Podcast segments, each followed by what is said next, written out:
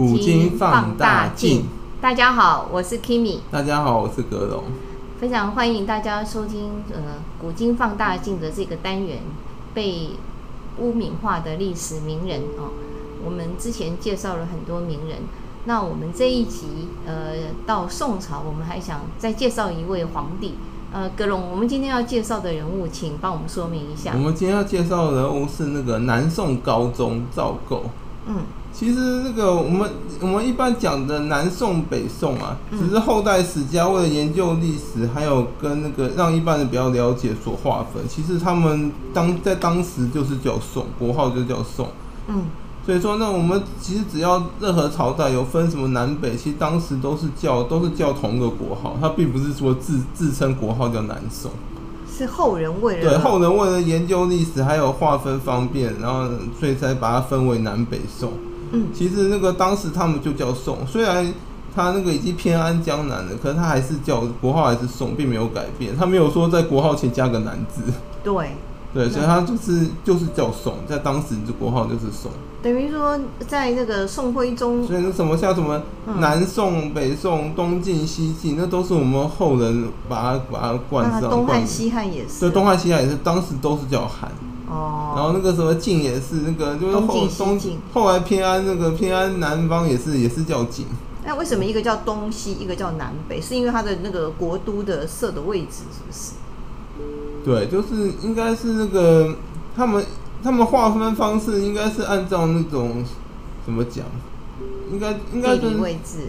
对，应该就是按照那个，其实他那种也是史家划分的，他们应该有他们的依据的这样划分。嗯，那我们上次有提到宋徽宗嘛？那徽钦二宗被这个金人俘虏之后，徽钦二宗，徽钦二宗。那这两位皇帝被俘虏之后，所以北宋就已经结束了，是不是？北宋差不多就等于已经已经亡灭亡了，亡啊，只是因为那个就是那个什么宋朝那个赵赵赵姓的皇室，还有还有那个还有人存活，所以他们就跑到南方那个赵构建了个建了建了就延续了宋朝的国祚。那赵构这个人他是宋徽宗的这个儿子，可是他应该本来是轮不到他的，对不对？对，因为。金人攻陷汴京之后啊，俘虏了那个宋朝皇室，因为百上百人的那个皇室成员，所以他是少数那个逃跑成功没有被抓的。可是他那个人其实历史上风评也不是非常好，因为因为按照那个有有史书记载，当然赵构本人不会承认，他还想想要那个湮灭这段历史事实。嗯，他好像率率了军队啊，那个什么想要去救援汴京啊。嗯。可是他到了成州都发觉势不可为啊，他就想说干脆保全自己，他还可以当皇帝，所以他就等于说眼睁睁看他父兄被金人抓，他他完全不救不去救援。因为他好像小时候曾经有一段时间是被金人，好像被有点像人质一样到那个金金在金人那边，那金人后来认为说。他好像不是这个宋徽宗很那个的，他怀疑他的皇室的一个血统，就把他放回来。那他曾经看过金人的一种凶狠的那面貌，所以他对金人一直都有一种畏惧感，是不是？而且说这人人性就是什么，在危难的时候都会先想保全自己。嗯。就像什么出车祸的时候啊，通常那个司机都比较不容易挂，因为他们都先、uh, 先保全自己。那是一个人性的一个本能反应。本能反应，所以赵构他可能看到惊人四强，他想说我我把军队带上去救援也也也没有用，嗯，一定会失败，然后他赔上我一条命，他就他就亲眼看着那个父兄被抓走，他就跑了。嗯，所以所以后后我们等下之后会讲到，他后来从此有个外号叫做逃跑皇帝。逃跑皇帝让我想到了那个刘备，也是一个那种很会跑的哦。然后他叫他刘跑跑，啊，到处就是颠沛流离啊。可是他也蛮蛮有逃跑的一个本事，然后都没死，这个很厉害。刘邦其实也是啊，就很会跑啊。嗯，历史上那个很很会很会跑，通常通常很容易活到最后。就是人家说这种呃动物的也是这样子啊，能够有这个适应环境的能力，然后又很会逃跑，然后通常呢来讲是不容易被灭绝的。而且赵构变成历史少数的那种长寿皇帝，对，就是说他那个他就长寿皇帝，就是他在位时间久，活得也够久。对啊，照理说像他这样一个很无能哦，然后又被封为这种投降主义的一个皇帝哦。能够在位这么久，可能就是因为他是卑躬屈膝吧。我们其没有，我们其实后面会讲到，其实你说他无能，他其实有一定的能力。嗯，其实以皇帝的那个权谋来说，就那个皇帝不是要很会很会那个统御那个统御之术吗？对，以统御之术来说，他能力还蛮不错的。统御之术，就是说御，就是统御臣下，还有那个统御那个百姓。是吗？对，哦、以统御之术来说，他还算是蛮有能力。那可能葛龙你要从这一部分帮他洗白一下，因为而且他有，而且你说他真的无能吗？他那个金金其实金其实也也数次想把那个把他建的南宋给灭了，我们还是称南宋叫习惯，叫习惯。对，我们就他金朝数次想要把然后建南宋给灭，然后统一全天下，就是可是结果都好几次都被他击退。嗯，对，说如果你说他如果真的很无能的话，那他到底是把怎么把金兵击退？他也蛮特别的，就是有时候会打，有时候又不打，又要求和。对，在我们后面会讲到，他其实只是做了一个皇帝立场该做的事，就是说按照局势，然后随时改变立场。其实我们现在的也是啊，嗯、每个人随着自己的年龄，还有所处环境，还有地位的不同，就会就会改变自己的立场。就可能说你昨天是是那个什么表态要站的，可能今天就说要和的，就是说你会按照那个那个情情势的不同，然后做对自己最有利的决定啊。所以赵构其实只是做了他认为。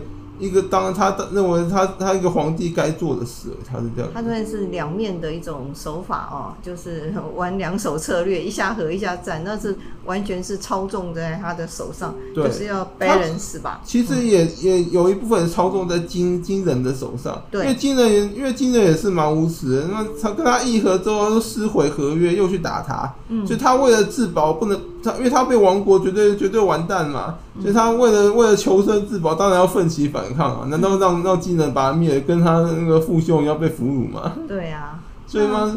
所以说，所以说他当然有时候得要变主战啊！妈，人家都要把你亡国，你再不主战，你想干嘛？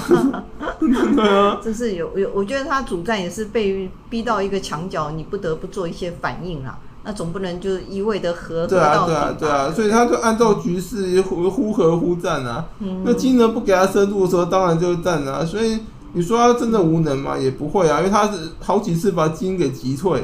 那是因为他的手下有不错的一个大将吧？是没错，可是他手下有一些很有能力的将领，可是也要他肯用他们啊。没错，没错。对啊，就像我们那个。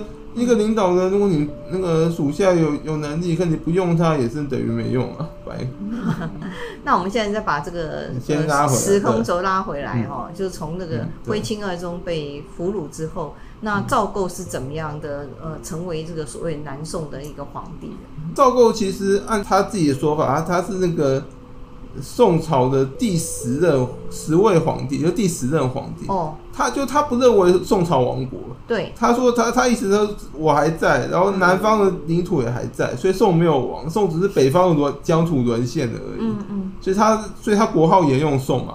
对，所以一般我们史家会说他是宋朝第十任皇帝。哦。就是说，史家还是认为宋朝其实没有亡，只是变成南宋了。因为它还是有领土，对，还是有领土，只是领土缩减了大半。他变那个，它等于说是啊，后来研究历史方面说他是南宋第一任皇帝，没错，他建立了南宋嘛。对，如果我们从政治学来讲，呃，一个国家的三个要素，一个是人民，一个是主权，一个是土地。对。那如果这三个要素都合成的话，那就表示它是一个很独立的国家。那所以，所以南宋并没有亡，因为他这三个要素他都掌握住。对啊，只是他领土变小了。对啊，对他能够那个，他只是跟很多行使的权力范围也变小。他只是跟很多古代和现代政权一样，那个那个那个被偏安了，被迫偏安了。被迫偏安，对对。那呃，所以就是说，呃，从他爸爸呃被金人俘虏之后，那后来是找不到人，他就当皇帝呢，还是怎么样？他应该说他比较鸡贼，他那个皇室啊，不是百余人被金人俘虏之后嘛，对，他就立刻，他立刻想说他好像变成仅仅存的那个最年长皇室，他他可以对他就可以皇子，他就可以继承皇帝的位置，他马上跑了，嗯，然后他想说金人势力在北方比较强大，他就往南边跑，他、嗯、就跑去南边延续宋朝，然后开了建了一个建建了一个，就有点像新朝，可他还是沿用宋嘛。嗯嗯，所以他就跑到南，因为他毕竟是宋朝皇室，所以他的国号不能改啊，他才能维持他正统性。对，所以他还是他就等于说南方赶把赶快把首都迁到南方，他就可以当皇帝了，就这样。嗯迁到临安那个地方，对对对，临安就是现在的杭州哦，对，所以他那个地方还是蛮富庶的地方的哦。他皇帝还当了那个三十五年，在位三十五年之久。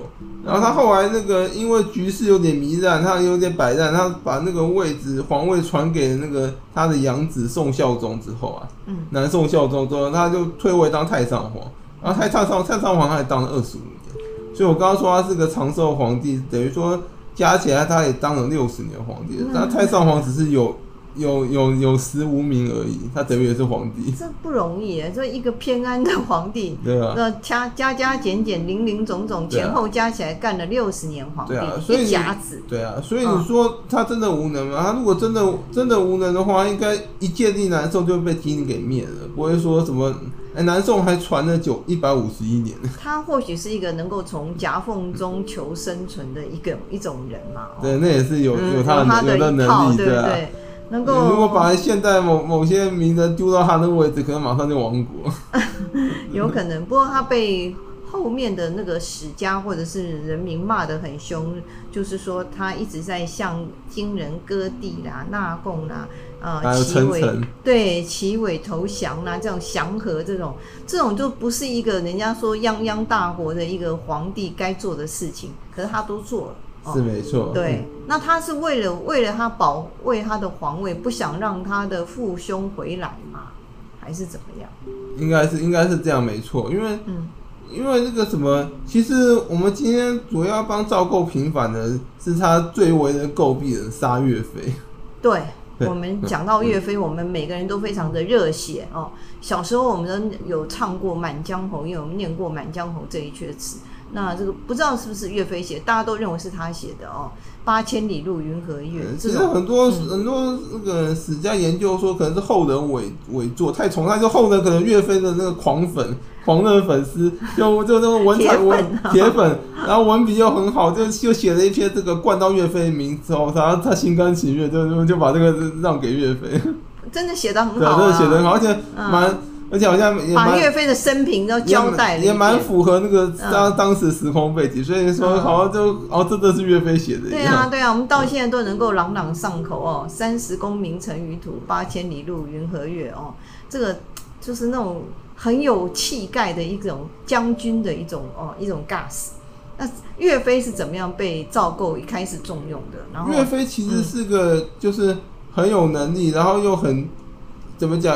很有理想主义的将领，是是，对对，所以他就等于说是一种疯狂的那种主战派，他一直认为说要要这个把宋朝疆域夺回来，把金人灭了，嗯，所以他拼命主张要北伐北伐，然后就一副那个很很狂热分子一样，嗯，可他有能力啊，对，后来对他就是他其他的死因其实就是他太有能力了，哦。他他强到说那个皇帝猜忌他，因为手握南宋南宋最强精兵，然后然后那个又战功彪彪炳。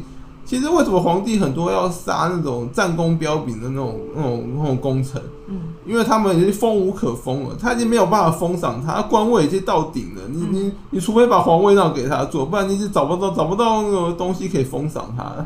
所以这是一种危机吧？对，是封无可封，对。那所以说他不可能把皇位让给他做嘛，所以呢，这让我想到那时候刘邦跟韩信也是，他也是封无可封。对啊，韩信自己还要求他成为一个王哎哦。对啊，嗯，他他假鬼假怪跟刘邦说那个他当齐假王，还那种一早 一早是代理是假的，然后然后那个然后刘邦呛他一句说大丈夫要当王就当真王，当什么假王就封他为齐王。那真的是封无可封了，就给他当一个王哦。对，结果也种下了这个皇帝对他的一个猜忌的一个一个阴阴影，然后觉得哈。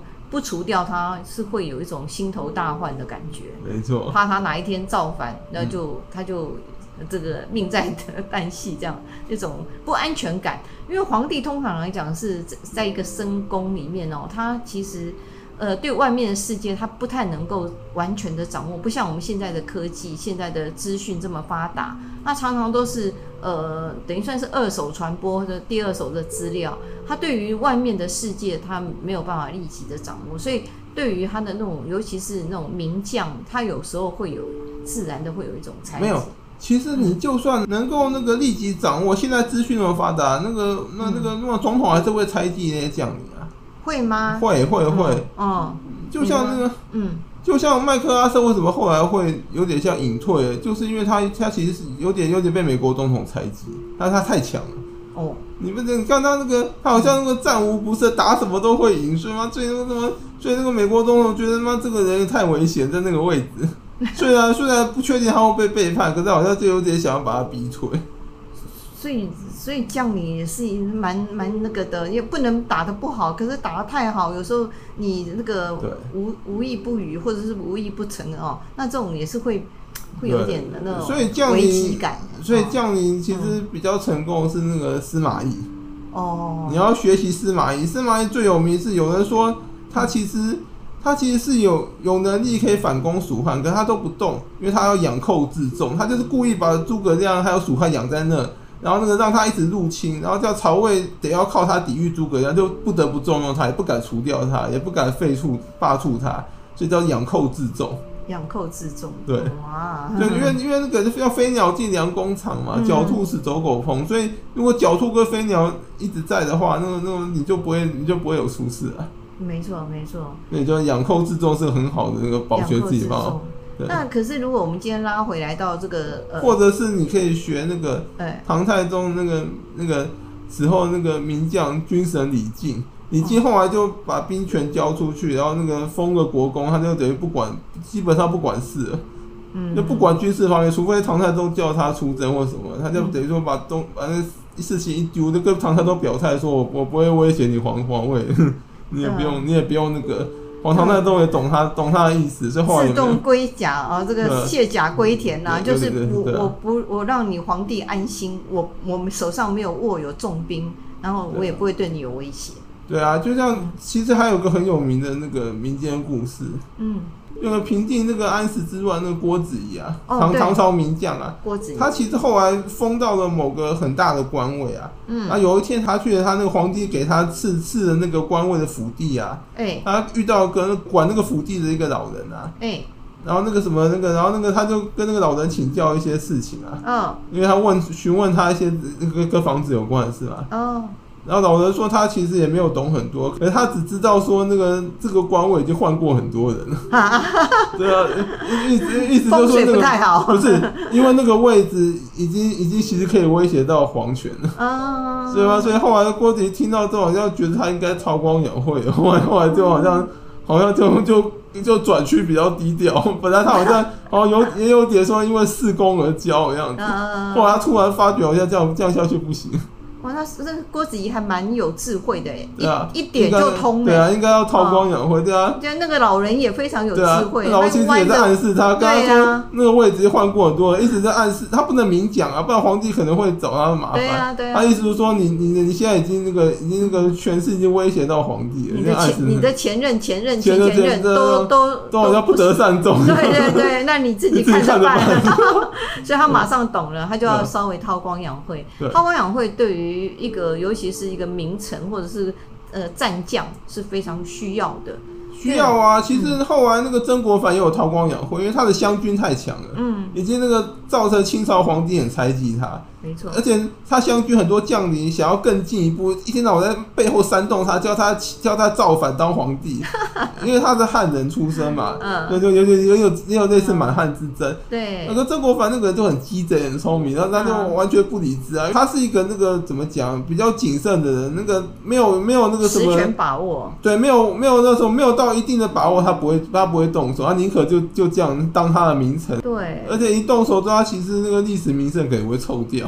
像那个年羹尧，好像最后的下场就不是那么的好哦。他也是树大招风，对，年羹尧其实其实不见得会想反叛，可是可是雍正就觉得他他已经威胁到皇皇权了，所以就不得不除掉。所以岳飞，我们拉回来讲，所以岳飞其实也是，岳飞他。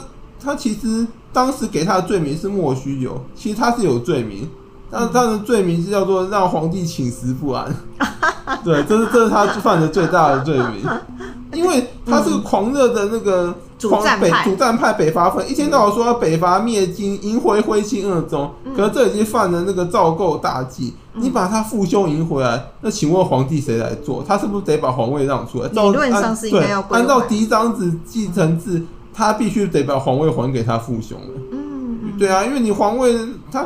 因为赵构其实也知道他继位，可能很多人会有有所诟病，所以他什么得位不当啊，没有正当性，他他就继位之初啊，就帮自己造神，你怎么弄了一堆什么传说故事，说什么他应该应该当天子，应该是皇位跟他的，对，什么什么尼玛什么这样的，对，所以他造神造了半天，好不容易他皇位稳固了，就那岳飞那个疯子，一天到晚要赢回岳，他认为他是疯子，一天到晚赢回他父兄，然后那种他觉得我我皇位不是又要没了，人家等于说等于说他已经。等于岳飞，等于是岳飞先不给他活路，你把他父兄赢回来，他他的皇帝位置就没了，啊。嗯嗯。他皇帝当的那么爽，你你叫他把，你叫他你叫他把把皇位交出来，他肯吗？就像比如说现在某一国总统，他总统当的好好的，突然叫他滚下台不准当，那他当然会反抗啊。没错没错。他们什么在想说那个？那岳飞第一个，兔子急了都会咬人，何况是皇，何况是皇帝。岳飞又能打，他又想打，对哦，那就这个东西有想打这个东西，然后又不像这个司马懿是慢慢打，养寇自重。那岳飞是想一鼓作气，通通把金人赶出去。啊，他差点把金灭了，然后来被那十二道金牌招回去，不然那次金朝会亡。他应该不要理十二道金牌，直接打打完再说了嘛，哦。岳飞就是那个 太太忠心了，对，太忠义了。他个性太忠义，然后那个，然后又太理想主义。对呀，我们小时候不就看到那个？那如果是如果是别人叫你，搞不搞不直接直接起兵造反了？对啊，将在外，军命有守。对啊，那你我们小时候就说，哎，岳飞他岳母啊，刺在他背上有个是精忠报国，这不知道是真的还是假的。他可是他这个个性可能是真的很忠很忠心的一个人。他死前还说。天日昭昭，天日昭昭，就很不甘心哎！他这么这么那个爱国、这么勇猛的一个好的一个将领，居然被皇帝赐死，而且是莫须有。所以你说，你说赵构真的？真的那个真的不知道岳飞是忠心吗？他可能知道，他也知道岳飞不会反叛。可是等于说岳飞那个推呃推动他不杀他不行，不得不杀。可是如果他杀了岳飞，他不怕说金人就把他灭了嘛？这是一种怎么样？就刚刚你讲的赵港的原理。其实赵高那赵构也蛮聪明的。嗯。其实更聪明是金人，金人军事上打不赢啊，嗯，那个什么打不赢那个嘛岳飞嘛，嗯、所以要直接跟那个跟那岳飞的主子赵构然后和谈，对，然后说你要先除掉他，说和谈条重金和谈条件是除掉岳飞，他他还加码跟赵构说，如果谈和成功，我把你的生母韦太后放回去，然后让他跟他母亲能够相见。那赵构已经很多年见不到自己母亲，因为人都会。人想见自己亲生母亲也是人之常情，可能说这也是很重的砝码，让他家下定决心要要杀岳飞。对，他本来可能还有点在犹豫。如果讲赵构还有一点的呃，可以这个歌歌功给他给他嘉奖的一个地方，他就是一个很孝顺吧。他曾经讲过“朕有天下而养不及亲”，他就对他的母亲被金人俘虏在那边，对，所以他是一个一直都耿耿于怀。对，所以他是一个很孝顺的人，所以金人就抓到他的那个脉络了。所以说，就把他生母放回去，其实就就等于说是让他下下定决心要杀岳飞。嗯，而且而且岳飞这个人很难搞，因为他一天到晚说要北伐，那那那赵构也也不能说你不准北伐，因为因为那个当时那个他就是以宋朝宋朝那个什么皇帝自居嘛，所以说臣子说要北伐，那个收复收复失土的话，那其实是个。这个很很有正当性的行为，你不能制止他。对啊，你一制止，变成你这个皇帝太孬了。对对对，所以你无法制止他。可是可是心里又不想。对，然后然后这个可能他有，他可能私底下也跟岳飞暗示谈过，跟岳飞那个那个狂热分子就就不理他，一定要一定要北伐中原，然后迎回徽钦二宗。是，因为可能岳飞认为中医说那个徽钦二宗是他父兄。本来皇位就该是他，他只是被金人俘虏，应该把他们救回来，把皇位还给他们。他可能是这样认为的。是是，所以其实赵构这个人蛮蛮会平衡之道，就说主等于说主战派势力庞大的时候，他会打压主战派；然后主和派势力庞大、金人威胁时，他会打压主和派，然后重开始反反过来继续重用主战派。所以他蛮有权谋的，对，蛮有权谋，然后昏庸、欸，对他没有没有像你说那么无能啊，政治很昏庸，他有他的一套。哦，我们我们我我从头到尾没有说他非常无能，是你那边说的。对，是因为历史上给他的定位是这样。对，所以那个，所以他也是蛮会玩政治的一种策略跟伎俩啊，只能这么说吧。哦，对啊，那个其实你说他杀岳飞之后，没有想过金人会。会继续撕毁合约，继续打他吗？他其实想过，所以他当时打压主战派，他的方式是把他对他皇位威胁最大，然后金人点名的岳飞杀了。嗯，因为岳飞不死，他没办法和谈，没办法继续嘛。对，其实金人很会玩这一套。嗯，那个那个什么金金后来的那个建立清朝也是玩这一套的。嗯，然后你看那皇太极打不赢袁崇焕，也是也是直接用反间计。好厉害！他们金人都是玩这一套，军事打不赢就就直接从那让从那对方皇帝下手，把他把你搞死。这是一种战略嘛？战争就是要玩这种。对。当时他打压主战派是为了和谈，先处死岳飞嘛。嗯。他把另外两个有名的李纲跟那个韩世忠给罢免。可是他没有除掉他们，他留着他们，因为他也知道，万一金人到时候撕毁合约，他还是需要能能打的来帮他帮他守江。这两位还是很能打。对啊，韩世忠也蛮强的。对，很强啊。对啊。那我们今天讲的那个对宋高宗就是赵构哦，构就是结构的构。对。那这一部分他真的是很厉害，他的那个尤其是草书啊，怎么正草千字文啊，草书洛神赋都是。被为后代视为是一个经典。宋朝很多皇帝都很擅长。他跟他爸爸有一点那个呃，有点遗传到有这种基因啦哦。赵构其实很很会打打那种文宣战。对啊，你看他其实也知道，真他很他有某些行为很让人诟病嘛。对。所以他就找了找一个史家帮他背书。当时南宋有个史家叫叫做李希，嗯，他写了一本史书叫做《续资治通鉴长长编》，他暗示那个李希在书中要把它写好一点。然后李希在书中写他这个节俭、不迷信、不好女色、潜心治国、文才武备、武德俱备的皇帝。这种。这种、这种史书会有人相信吗？你你你，其实你把它你把它打折再打折，稍微看一下，可能可能会有一些，它不可能全部不符合嘛，因为它如果如果。他写的这些，他的优点，说他全部都没有做到，话很扯。他应该至少有几项做到，几趴吧，是真的哦。他可能真的算个节俭的皇帝，也也不也不也不是非常迷信，也不是很好女色。嗯，那潜心治国跟文才武德俱备，就打个问号就好了。赵构他是那个那个宋太宗赵光义，他的那个赵赵光义嫡传那一脉。然后他呢后来当太上皇，他把那个把皇权还给那个赵匡胤那一脉。那宋孝宗是那个赵匡胤的嫡传。听说他因为做梦。梦到宋太祖赵匡胤，跟他说：“你们这一脉已经窃据皇位很久，因为那个赵匡胤有的传 传言是在朱阴抚顺的时候被被被这个赵光被弟赵光义杀了，他弑君夺得皇位。对他他杀了他的哥哥。嗯，听说有个太监密目击了，然后那太监很聪明，马上跑人了，嗯，免得被杀人灭口，就直接死直接溜了。反正天下那么大，赶快找个地方躲起来。所以这个留下这个成语哦。对啊，朱阴浮生，对啊，是是是。所以那他有遗传到。他的祖先，那个赵光也是个很会逃跑的人。嗯，了解。他有个外号叫高粱河车神。对，对。然后那高粱河跟辽的那个交战大败，他就他就亲自驾一部车，就从高粱河一路飙车逃跑，然后被他跑成功了。对，外号那这样有个有有讽刺他叫高粱河车神。车神。后面有机会我们可以讲一下赵光义那个。好的，好的，好，因为这个因为时间关系，对，就我们今天就介绍赵构介绍到这。是是，让大家有另外一些角度来看这个赵构这个人。对，因为赵构被被这个被批评最凶，最被黑最凶是他杀岳飞嘛。那可能他，可是他杀岳飞其实也有他的合理性，因为每个人职位不同，都有他的地位不同，有他的个人立场嘛。嗯。以他皇帝立场，岳飞是不得不杀的。而且他又他又想要跟他亲生母亲相见，了解，对啊。好，那我们就呃用这个角度来跟大家做一个分享。那我们因为今天时间的关系，我们就分享到这里，谢谢大家，谢谢大家，拜拜，拜拜，拜拜。